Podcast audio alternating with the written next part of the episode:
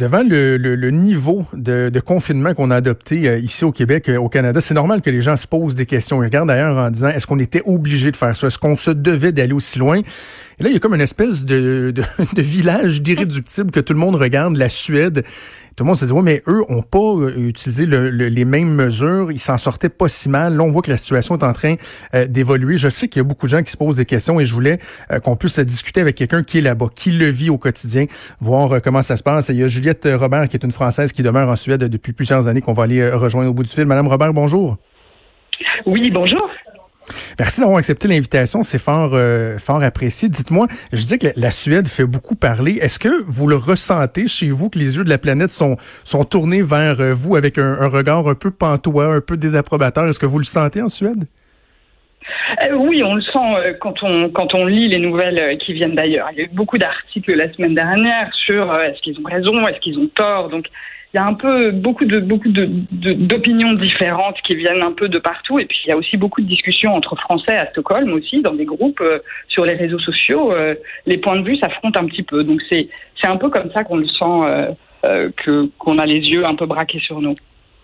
Dites-moi, euh, racontez-nous un peu comment ça se passe de votre côté, parce que j'ai l'impression qu'il y a, euh, des gens ici qui pensent que là-bas, là, c'est, euh, pardonnez-moi l'anglicisme, mais business as usual, que la vie, la vie suit son cours normal. C'est quand même pas le cas. Il y a des mesures qui ont été mises en place, pas autant restrictives que ce qu'on voit ailleurs, mais il y a quand même certaines mesures qui sont en place.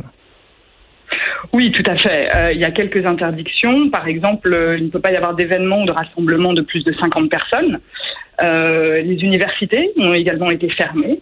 Et puis, euh, il y a un an, interdiction d'aller dans les maisons de retraite pour aller voir euh, ses grands-parents ou des personnes âgées. Euh, donc ça, ça fait partie des, des, des interdictions. Euh, après, il y a des recommandations assez fortes. Par exemple, dans les, dans les restaurants, ils doivent vraiment éloigner les tables de plus de 1 mètre ou 1 mètre 50. il ne peut plus faire de service au bar. donc, il, les buffets sont fermés. Enfin voilà, il y a quand même, il y a quand même des interdictions. Et puis, on voit que la vie est quand même au ralenti. J'ai trouvé bien intéressant de voir que euh, il y a certaines personnes qui tentent d'expliquer euh, le fait qu'on est capable d'avoir euh, des mesures un peu moins restrictives en Suède vient du fait que les Suédois, il y a quelque chose qui, qui est ancré dans, dans les mœurs, là. la distanciation sociale, la discipline, le sens du civisme. Est-ce que c'est effectivement votre, votre lecture de la chose aussi, puis comment comment ça se traduit au quotidien ça?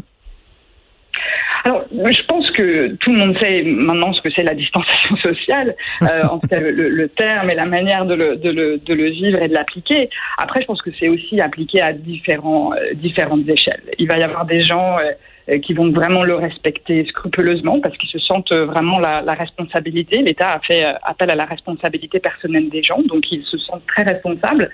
Et puis, évidemment, à l'autre bout, il va y avoir des gens qui vont continuer un petit peu comme avant euh, continuer à sortir, avoir euh, les amis souvent. Donc, on a un peu tous les cas de figure et ça ne dépend pas forcément de, de, de l'âge, en fait.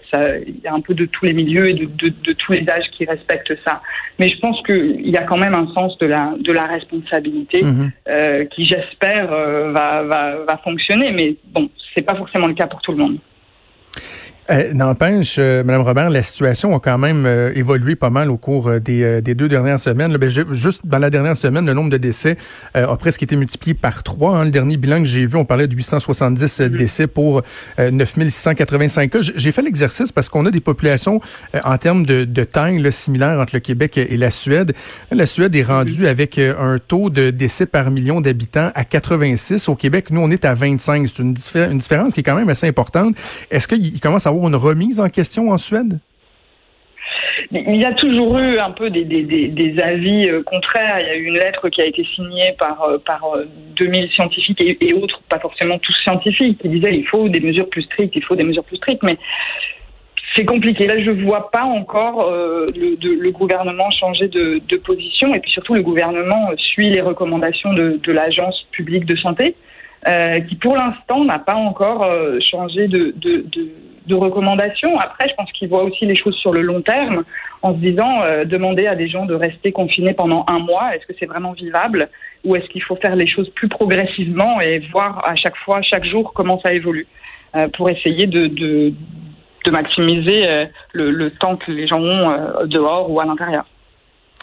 Euh, je suis curieux, Madame Robert, parce que vous, euh, je trouve, vous êtes, euh, vous êtes très efficace dans votre façon de nous livrer la réalité, de nous expliquer comment ça se passe. Mais vous, en tant que résidente, si je vous demandais votre opinion, est-ce que vous êtes en accord avec l'orientation prise par le gouvernement? Pensez-vous qu'ils auraient dû en faire davantage? Comment vous, vous le vivez?